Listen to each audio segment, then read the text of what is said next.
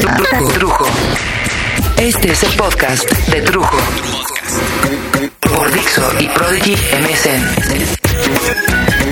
Pues no tengo alguna razón en particular, pero me he quedado inmensamente sorprendido ante mi reacción, a veces a favor y a veces en contra, respecto a la convocatoria de la congelada de uva a escribir o a grabar algo, no sé, una idea, una novela, un ensayo o un discurso referente a las filias fantásticas. Las filias. La congelada de uva el sexo. Y me ha sorprendido aún más la falta de respuesta respecto a escribir o a hablar sobre una cosa o a otra. No es, creo, no es que si la convocatoria hubiera sido sobre otro tema o si lo hubiera realizado otra persona, que los resultados necesariamente hubieran sido diferentes, no. Definitivamente a mí lo que me parece es que cuando a un grupo de pensadores subversivos, como lo somos gran parte de la ideología en Dixo, se les impone un tema, a menos que el tema o el convocador de este mismo tema sea del agrado de los mismos pensadores, la tendencia es mandarlo o mandarlos al carajo. Pero no. Pero no. Lo que me llama la atención es que a la mayoría de nosotros en Dixo y la mayoría de la gente, la gran mayoría fuera de Dixo, cuando pensamos en el sexo, primero lo hacemos como un tema llamativo, interesante, eh, digno de discusión y de práctica, invitacional y mórbido. Todo está bien siempre y cuando uno no sea el que tenga que pasar a exponer frente a todos los demás. Lo he dicho ya varias veces frente a ustedes, que se nos ha educado para pensar que hablar de sexo está mal. Y ante este precepto nosotros tenemos de dos aguas, o estamos o no estamos de acuerdo. Esa parte de la población que se deja llevar por las aguas del río va a cerrar la boca siempre que los demás cierren la boca o la mayoría indique callar. Y aquella otra parte que dice llamarse subversiva, revolucionaria, contestataria o simplemente contreras, como el salmón contra la corriente, va a decir todo lo contrario. Va a gritar indignada. Esa masa reclamará su derecho a clamar sexualidad. Sí, sí, ya sé. Tenemos el derecho, sí, pero la verdad es que, aunque tenemos el derecho, no nos gusta hablar abiertamente de sexo. Y mucho menos cuando se trata de exponer abiertamente, ya no digamos nuestra opinión, porque eso es relativamente sencillo. Opinar, cualquiera puede opinar.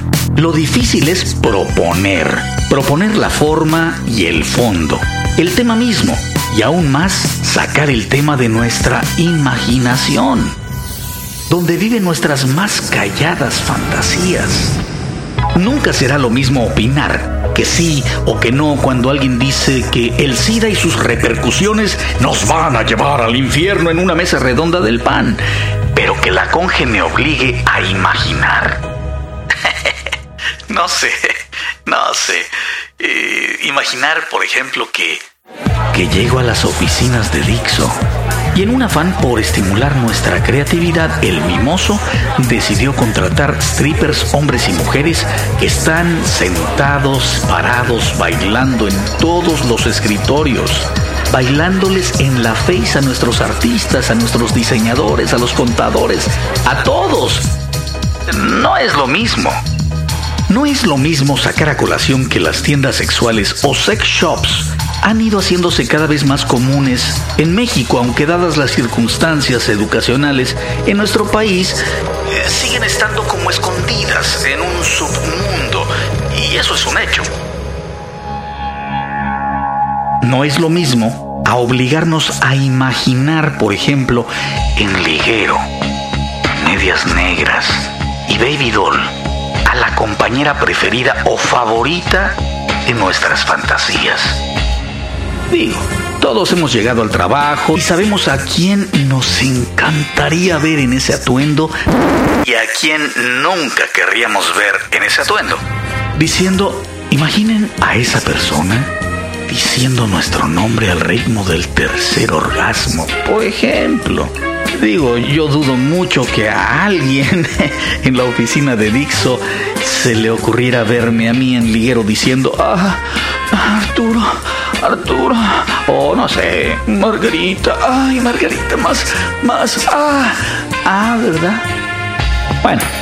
Lo que le comentaba el otro día la conge y esa mujer ha de decir, puta madre, pinche trujo, si solo les pedí una composición sencilla y este cabrón quiere hacer una revolución sexual o una orgía en Dix o quién sabe qué pinche mosca le picó.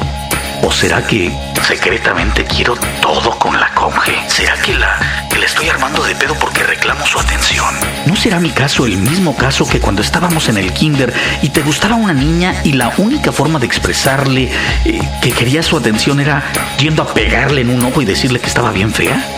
Ay, güey, ¿y si solamente me calienta muy cabrón la conge y no lo he siquiera aceptado, bueno, que digamos aceptado, si aún ni siquiera me he dado cuenta de eso, ¿qué tal si solamente he deseado verla vestida como, como una niña de kinder, con sus colitas, así medio pecosita, con medias blancas y un vestido como, como ese de las muñequitas Mi Alegría que apenas se agachan y les ves hasta las caléndulas pelosas del vaginoseo? con una paletota como las que se comía la chilindrina. Y los labios rojos, rojos, como los que usan las modelos del Playboy en la portada central. Entonces le digo, Conge, Conge, ¿te gustan los dulces? ¿Quieres jugar conmigo, Conge? Conge, mira lo que te tengo. Conge lo que tengo en la mano solo para ti. nah, nah, no creo. Digo, yo no creo que esto sea por la conge, porque esto siempre lo he sentido por todas las viejas. Digo, bueno, no todas las viejas, pero las que ya son cancha reglamentaria, ¿no? Como decía mi carnal, las que ya pesan más de 50 kilitos. Digo, las que ya pueden donar sangre y algo más. No, no, no creo que sea la conge. O, puede ser que simplemente no nos guste a muchos externar nuestras perversiones, porque creemos que nuestras fantasías sexuales, o las posiciones en la cama, o en la mesa de la cocina, o si cogemos en un elevador, o en el piso de un cine, todo eso solo nos pertenece a nosotros. Yo me pregunto, ¿qué tendría que pasar en mi vida para que al igual que la conge yo pudiera no dije que quisiera, sino que tuviera yo las agallas o simplemente no me costara ningún trabajo eh, el hacer un performance sexual al lado de la conge. Solo imaginen un espectáculo donde la conge se va a meter por la vagina medio kilo de ceviche peruano. Solo para darle ese aroma a pescado que debe llevar, el añejo que da el encino blanco. Y yo, colgado de una soga de 5 metros a los huevos y con palitos chinos le voy sacando poco a poco el contenido de ceviche a la conge para ponerlo en galletas saladitas premium y repartir en la audiencia. Yo comiendo en las rocas. O sea, para mí las rocas vendría a ser una silla con hielo para mí y mis huevos, que imagino que van a estar medio hinchaditos después de la colgadera esa rodeados de un grupo de enanos fisiculturistas con penes inmensos para botanear y enanas bustonas de caras angelicales para todos nosotros.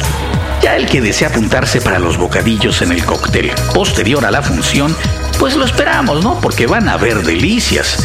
Picaditas de huevo, ostiones al centro, mucho chupe, chiles rellenos atravesando todo el pasillo para que se sienten todos y no se cansen.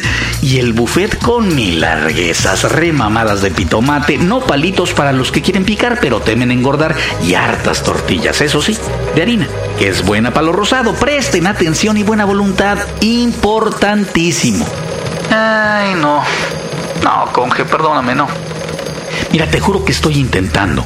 He intentado todo esto de las filias, pero no, no, no, no se me ocurre nada.